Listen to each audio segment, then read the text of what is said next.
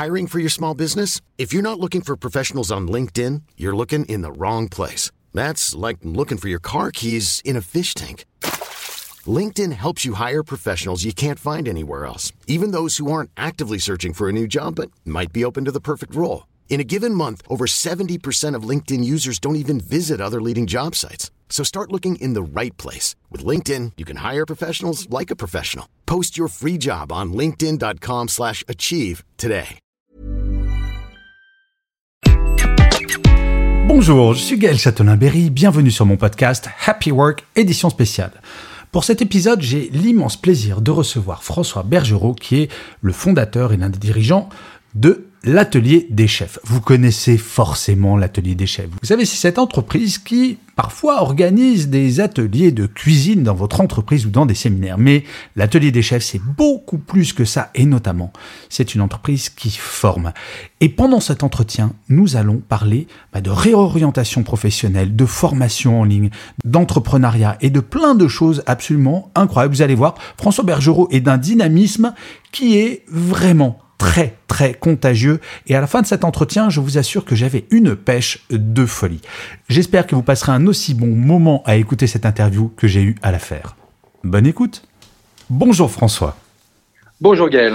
Alors François, comme d'habitude, je vais vous présenter rapidement.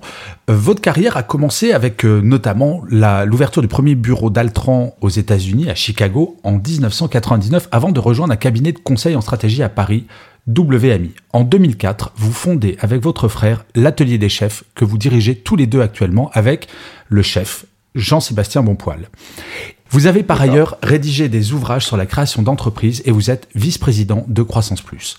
L'Atelier des chefs a créé en 2017 une plateforme digitale sur mesure qui favorise les formats interactifs, permet des modes d'évaluation variés, mais surtout qui a permis aux Français d'apprendre des métiers techniques comme des CAP boulangerie, cuisine, pâtisserie, tout en prenant du plaisir. Fort de cette expérience, l'atelier des chefs déploie depuis plus d'un an de nouveaux cursus avec pour mission d'accompagner les apprentis dans les formations diplômantes de l'humain et de la main. L'objectif, former des métiers valorisants qui recrutent en appliquant les mêmes valeurs d'exigence et d'excellence que les métiers de la bouche. Par exemple, la coiffure, l'esthétique, cosmétique, parfumerie, accompagnement éducatif de la petite enfance. Bref, beaucoup de formations. Résultat, déjà plus de 5000 apprenants sont sur la plateforme et plus de 98% de réussite aux examens tout métier confondu. Ma première question, François, sera toute simple. Qu'est-ce qui vous a motivé de partir des grands groupes et du conseil pour aller vous lancer dans l'aventure de l'entrepreneuriat dans un premier temps et pourquoi l'atelier des chefs? Alors merci beaucoup pour cette question. Alors en fait, euh, je me suis égaré en allant dans les grands groupes euh, puisque j'ai toujours été entrepreneur. Euh, euh, ça a commencé par la création d'une sono à 15 ans, euh, puis euh, un projet de création d'entreprise autour de un, annuaire pour téléphone portable au moment où le téléphone portable, quoi, les, ce qu'on appelle maintenant le téléphone tout simplement, naissait. on peut toujours pas trouver le numéro de téléphone des gens.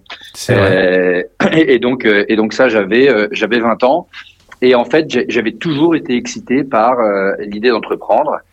Bon, et puis en sortant de l'école, je suis allé euh, me former dans des grands groupes pour apprendre un la vente, et c'est pour ça que je suis allé chez chez Altran. C'était pour vraiment comprendre comment euh, comment il fallait vendre. Et deux, après avoir euh, vendu pendant deux ans, je me suis dit maintenant il faut vraiment que je structure mon cerveau, et c'est pour ça que je suis faire du conseil en stratégie. Mais je connaissais dès le début euh, la, la, la, finalité. Et d'ailleurs, quand je suis euh, rentré chez Altran, j'ai eu le choix entre rentrer euh, en Belgique où il y avait euh, déjà une structure bien établie ou aller aux États-Unis. Il y avait deux choses qui m'excitaient sur les États-Unis. C'est un, je créais tout de zéro, euh, et deux, euh, bah pour moi, j'allais trouver aux États-Unis l'idée à ramener en France. Donc en fait, c'est vraiment l'entrepreneuriat qui m'a toujours guidé. Donc une vraie âme d'entrepreneur, mais pourquoi dans ce domaine-là spécifiquement? Parce que si vous aviez commencé à créer des sonos et à créer des, euh, des annuaires pour téléphone portable, on en est très loin tout de même. Oui, et, et, et c'est là où je dis que je suis plus un entrepreneur qu'un entrepreneur euh, de la cuisine, euh, c'est que euh, ma troisième entreprise en fait a été co-construite avec ma femme puisqu'elle est entrepreneur aussi et danseuse. Et on a créé ensemble Danayad qui est une société de communication par la danse. et en fait donc donc moi mon, mon ambition c'était de créer une entreprise quel que soit l'environnement Et en fait, comment est-ce qu'on est arrivé là-dedans? C'est que euh, j'étais aux États-Unis au moment de la crise de la vache folle. Et donc à ce moment-là, j'appelle mon frère en lui proposant de qu'on rachète des boucheries et qu'on crée un groupe de boucheries un peu bio, mais à l'époque ça n'existait pas ce mot-là, euh, et où on pouvait tracer la viande de A à Z. Euh, et pourquoi mon frère? Parce que un, il avait 8 ans de plus que moi, il était passé par HEC et des très grands groupes, et donc il avait une expérience que je n'avais pas. Et deux, c'était un passionné de cuisine. Et donc, euh, quand je pensais boucherie, je me disais tiens, j'ai besoin, j'ai besoin de quelqu'un qui s'y connaît un peu dans ce monde-là, et euh, et lui euh, s'y connaît. Bon. Et donc en fait, on a commencé à travailler là-dessus, et, et quelques, et puis pour plein de mauvaises raisons, on n'est pas allé au bout. Et donc, quand deux ans plus tard, lui a, euh, est dans une boutique euh, au Canada qui vend des bouquins de cuisine et qui, pour les vendre, euh, fait goûter les gâteaux, il trouve que l'idée est géniale et, il m'appelle en me disant dis, moi je suis pas entrepreneur mais j'aime la cuisine et j'ai toujours rêvé d'un business dans la bouffe. Et donc est-ce que tu veux bien créer avec moi un, business qui serait un peu la Fnac de la cuisine? Voilà. Hmm. Et donc, on, on, a commencé à travailler là-dessus. Et très rapidement, on s'est rendu compte que toute la démonstration allait nous coûter très cher et, et, en fait ne serait pas forcément valorisée par le consommateur. Et donc, on a inversé le truc. On s'est dit non, non, il faut d'abord réapprendre aux gens à cuisiner et après, on leur vendra des produits. Et c'est comme ça qu'est né l'atelier des chefs où, où, finalement la partie retail est devenue très, très accessoire. Euh, le, le cœur était euh, le transfert de savoir-faire. Génial. Alors, je suis désolé, je vais être obligé de rajouter une question par rapport à ce que j'avais prévu de revenir sur l'atelier des chefs et vos développements, mais je sens à votre enthousiasme quand même que vous avez cette âme d'entrepreneur et ça me fascine parce que moi j'ai fait faire faillite à deux boîtes que j'avais créées donc je ne suis clairement pas entrepreneur. oui, il faut assumer ses faiblesses de temps en temps. Ouais, mais, mais, mais, ça fait partie des très bons entrepreneurs surtout que, que de se planter, hein. ça c'est clair. Hein. Mais qu'est-ce qui fait que vous, vous avez cette âme d'entrepreneur? Et si j'ai bien compris, pas quel que soit le secteur, parce que j'imagine que si je vous propose des secteurs vraiment totalement euh, ridicules, vous n'irez pas forcément, s'il faut un minimum d'affinité, mais qu'est-ce qui définit le bon entrepreneur? Parce que j'ai l'impression que c'est un mélange d'énergie et presque de sadomasochisme. Alors c'est alors c'est assez vrai. Euh, je pense qu'il y a en effet un goût de la face nord. Donc donc ça hmm. c'est certain. Euh, je ne choisis pas la facilité et en fait je pense euh, gain plus que euh, risque. Hmm. Donc en fait, euh, quand je vois la montagne, je vois le sommet, je me dis qu'est-ce que je ferais bien là-haut, plutôt que de me dire pour, y arriver, ça va être le cauchemar. En fait, je ne le vois pas. C'est le concept du même pas peur, quoi. Exactement. Et je, et je crois que je crois que cette ce grain de folie ou, ou, ou d'insouciance est absolument nécessaire à tout entrepreneur parce que dès qu'on commence à rationaliser et à intellectualiser, ben en fait, il faut pas faire. Ensuite, euh, le, le, succès ou l'échec, euh, il y a plein, plein, plein, plein, plein de choses qui rentrent en, en, en, ligne de compte.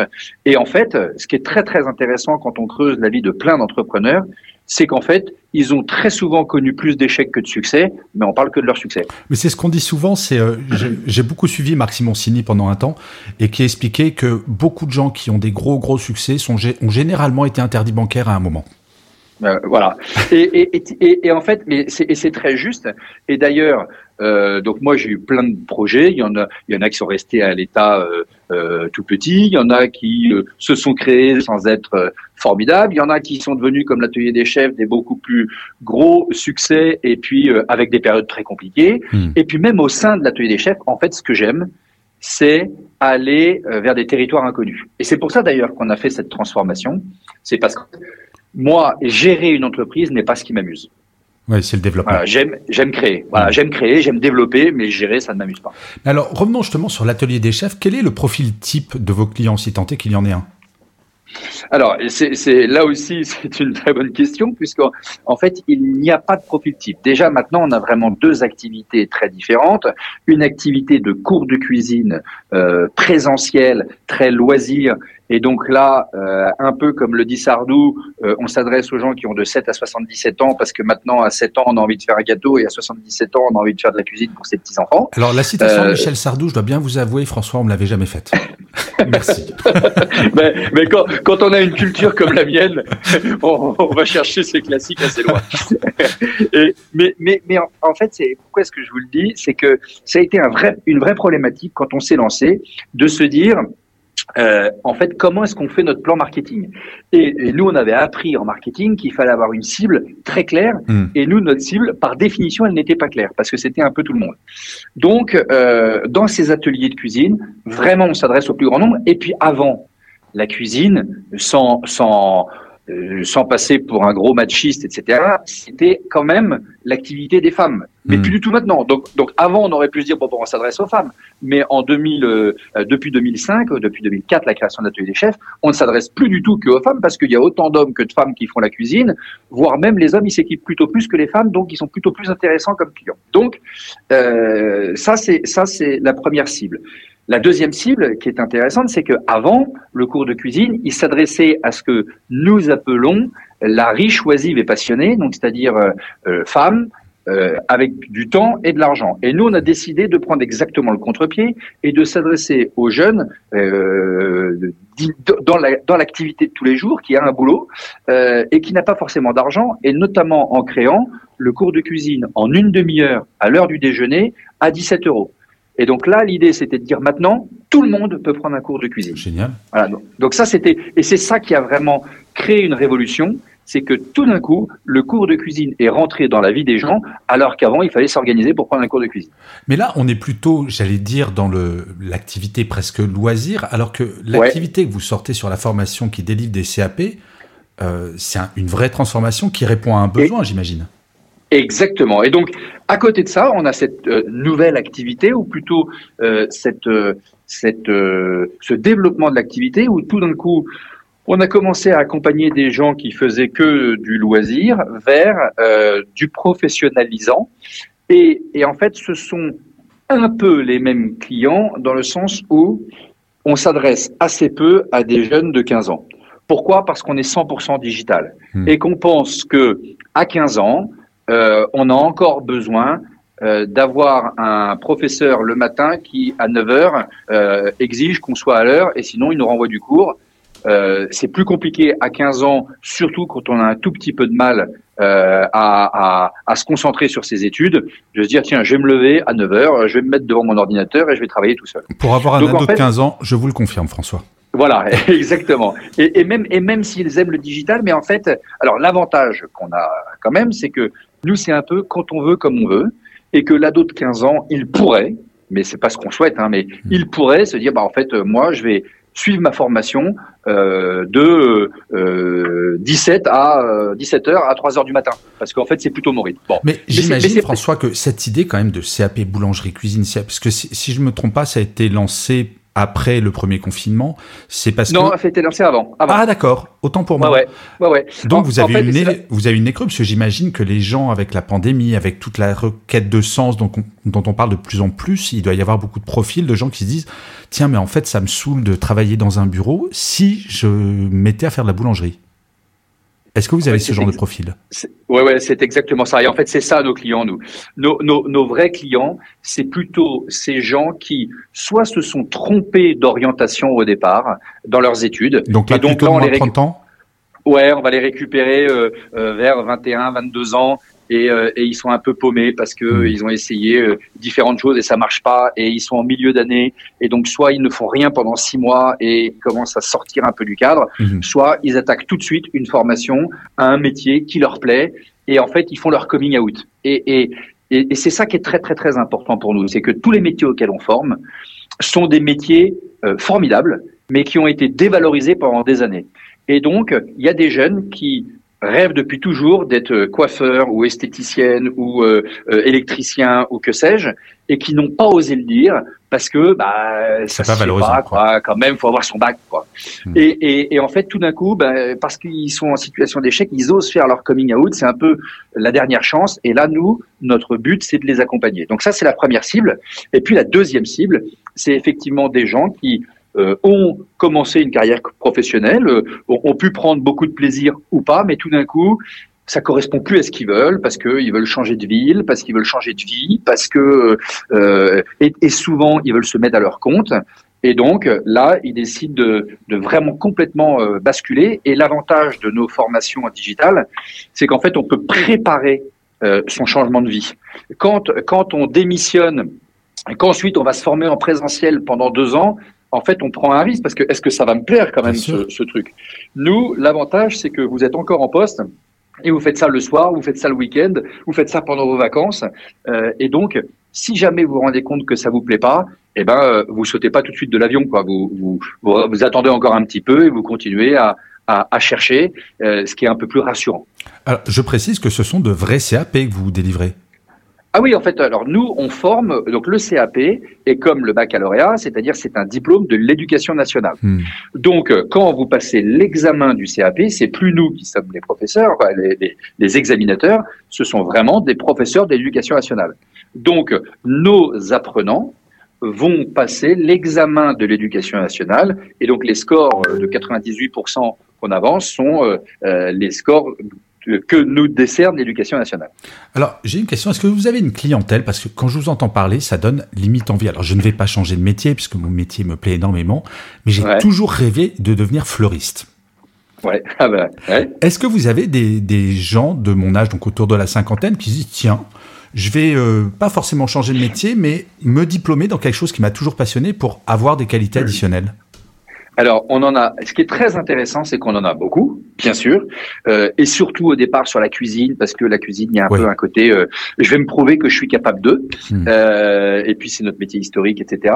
Mais on l'a bien sûr sur tous les autres métiers. Et en fait, ce qui est très intéressant, c'est qu'il y a beaucoup de gens comme vous qui sont très heureux dans ce qu'ils font, etc. Mais qui aiment, ils ont un, une passion ou un, quelque chose qu'ils aiment vraiment. Ils disent tiens, je vais passer mon mon CAP euh, pour le plaisir. Et puis en fait, petit à petit, euh, ils se prennent au jeu et ils disent mais en fait, euh, c'est vraiment ça que j'aime quoi. Et donc, ils décident de changer de vie un peu a posteriori. Incroyable. Et, là, et là, on en a vraiment euh, beaucoup des gens qui se sont formés avec nous au CAP puis qui d'un coup se sont dit allez stop, en fait je change, je vais, je vais faire autre chose. J'imagine que ça doit être incroyablement valorisant de changer la vie des gens, littéralement. C'est alors nous, c'est extrêmement valorisant de changer la vie des gens et ce que nous souhaitons surtout, c'est valoriser ces métiers-là.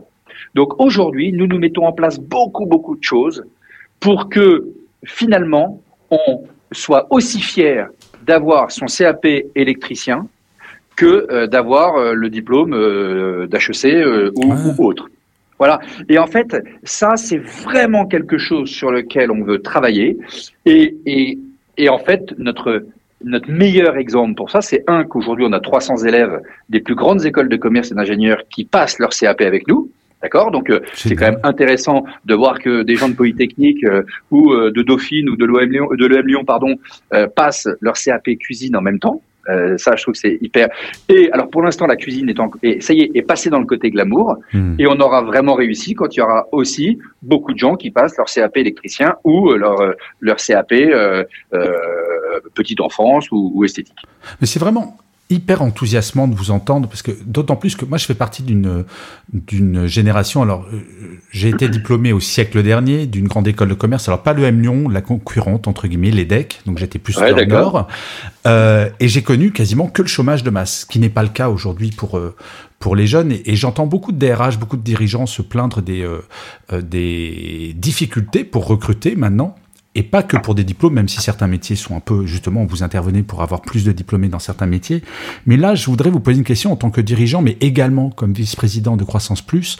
Quel est votre regard sur le marché du travail aujourd'hui et sur les difficultés que les entreprises ont à recruter aujourd'hui? Est-ce que vous réjouissez en vous disant, bah, finalement, vaut mieux que ça soit difficile de recruter parce que ça montre qu'il y a moins de chômage, ou finalement vous dites, il y a quand même un énorme problème de formation en France? Alors, je, je, évidemment que je me réjouis de la difficulté de quoi Je me réjouis en tant que citoyen de la difficulté de recruter, pas pas en tant qu'entrepreneur, euh, mais en fait, je ne me réjouis pas de cette difficulté quand je vois que finalement on a encore plusieurs millions de personnes qui n'ont pas d'emploi. qui sont, qui sont chez Pôle emploi. J'aimerais que ce soit difficile de recruter parce que plus personne ne touche, ou plus personne, ou en tout cas euh, très peu de gens touchent de l'argent de l'État pour euh, euh, ne pas travailler. D'accord? Donc ce que je dis, il faut pas mal interpréter ce que je veux dire, mais aujourd'hui, et c'est pour ça que nous, on forme à tous ces métiers-là, c'est que tous les mmh. métiers dont on parle, ce sont des métiers que n'importe qui formé peut faire. Moi, je suis incapable d'aller créer un pont. Voilà, vous pouvez me hmm. former. J'ai pas les compétences. Je, je n'ai pas les compétences intellectuelles pour aller construire un pont. Euh, voilà. Je, et, et, je pense que je ne suis pas le seul. Il faut être ingénieur. Ce sont des compétences particulières. En revanche, euh, quand on parle de tous les métiers de la main et de l'humain, tout le monde ne sera pas Alain Ducasse à la fin, mais tout le monde peut être cuisinier à partir du moment où il se forme et il y met de la bonne volonté. Et c'est à peu près pareil pour la coiffure, et c'est à peu près pareil pour la plomberie, et c'est à peu près pareil pour l'électricité. D'accord? Et donc moi, vraiment, mon enjeu, c'est de dire qu'on ne peut plus admettre de, qui qui ait autant de personnes qui touchent de l'argent public parce qu'elles n'ont pas d'emploi, alors qu'il y a un tel besoin. Donc oui, il y a un besoin de formation, et il y a un besoin de formation dans les métiers, parce que quand on parle aujourd'hui de formation, on parle souvent de formation sur les métiers qui changent et qui arrivent, et donc l'intelligence artificielle, ces choses-là. Oui, bien sûr, mais en fait, ça, c'est de la formation pour des gens qui sont déjà dans le plein emploi. Parce qu'aujourd'hui, quand vous sortez de l'EDEC, de l'EM Lyon ou d'HEC, si vous n'avez pas de boulot, c'est quand même vraiment la faute à pas de chance parce que mm. le chômage est à 2% chez les cadres. Donc, c'est pas le sujet. Le vrai problème, ce sont les gens qui n'ont pas de diplôme, et donc, eux, il faut absolument les accompagner pour les aider à retrouver un emploi. Et si je puis me permettre, François, certes, mais également les seniors, diplômés de ces écoles-là. Et, et, évidemment les seniors. Et en fait, finalement, quand on a 55 ans, ou 60 ans, ou 57 ans, 58 ans, et que tout d'un coup, on lui dit, bon ben, en fait, euh, dans la grande entreprise, euh, t'es un peu cher, euh, t'es un tout petit peu has-been parce que maintenant tout va tellement vite que t'as un peu de mal à utiliser les nouveaux logiciels, etc. Donc, merci, au revoir. Mais 55 ans, 57 ans, euh, on a encore 30 ans à vivre, quoi. Donc, donc c'est formidable d'avoir 30 ans de, de, de, de, retraite, mais en fait, moi, je ne crois pas à l'épanouissement oisif. Et donc, et donc permettre à ces gens-là aujourd'hui de se former et de refaire quelque chose qu'ils aiment avec des vraies qualités humaines, avec des vraies qualités manuelles, bah, j'y crois euh, à 200%. Question idiote avant de vous poser la dernière question. passer un CAP, ça prend combien de temps? Alors ça va dépendre de votre, de votre implication. Nous, en fait, ce qui se passe, c'est qu'on ouvre la plateforme pendant deux ans. D'accord? Donc vous avez deux ans pour vous former, mais on a, on a euh, donc euh, le CAP est un diplôme de l'éducation nationale avec les règles de l'éducation nationale. Donc vous vous inscrivez au CAP entre octobre et novembre. D'accord? Vous n'avez pas d'autre moment pour vous inscrire. Mhm. Et quand vous êtes inscrit entre octobre et novembre, vous le passez en juin. Donc, en général, nous, les gens avec nous, se forment sur euh, ces 8-9 mois. D'accord. Mais il y a beaucoup de gens qui justement travaillent en parallèle, etc. Et qui donc vont se dire non, non, moi je commence euh, en mars 2022 euh, et puis je vais me former déjà pendant six mois. Je m'inscrirai en octobre et je le passerai en juin. Donc j'ai un an et trois mois pour euh, pour me préparer. Donc c'est relativement rapide. Ben, c'est juste génial. Je mettrai le le lien dans le descriptif de l'épisode pour aller euh, directement voir voir vos propositions de formation. Alors François, comme à chacun de mes invités, je leur ai demandé de travailler et je leur demande de me préparer leur mantra ou leur citation préférée. Avez-vous travaillé, François? J'ai travaillé. Oh, impressionnant, mais je m'en doutais. J'ai travaillé et après Michel Sardou, en fait, si vous me sortez des pêches, alors là vous me tuez. j'ai vu, j'ai vu un peu plus grand. Et en fait, euh, c'est euh, c'est un mantra qui sent, en fait, qui m'anime tous les jours, bien que euh, je ne me le répète pas tous les jours. Mais en fait, c'est c'est une phrase de Napoléon qui disait il faut toujours se réserver le droit de rire le lendemain de ses idées de la veille.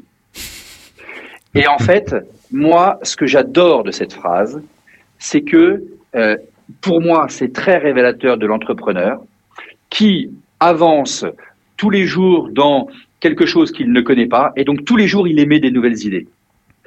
Et il y en a beaucoup qui sont mauvaises. Et en fait, euh, le, le, pire pour un entrepreneur, c'est de d'avoir peur d'émettre des idées et de, de dire des choses, de, de peur qu'elles ne soient fausses ou qu'elles ne soient pas euh, applicables ou quoi ou qu'est-ce. Et en fait, il faut pouvoir renverser la table tout le temps.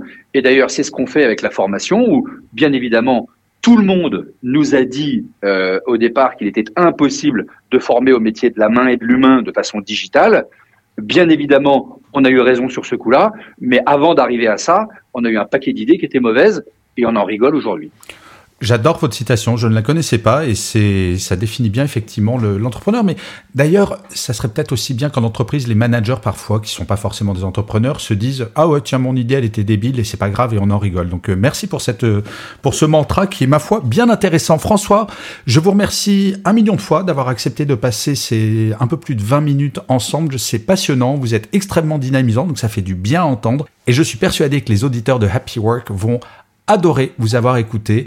Et je rappelle que je mettrai donc l'adresse du site web euh, de l'atelier des chefs dans le descriptif du podcast. Mille merci François, je vous souhaite une bonne continuation. Merci Yael.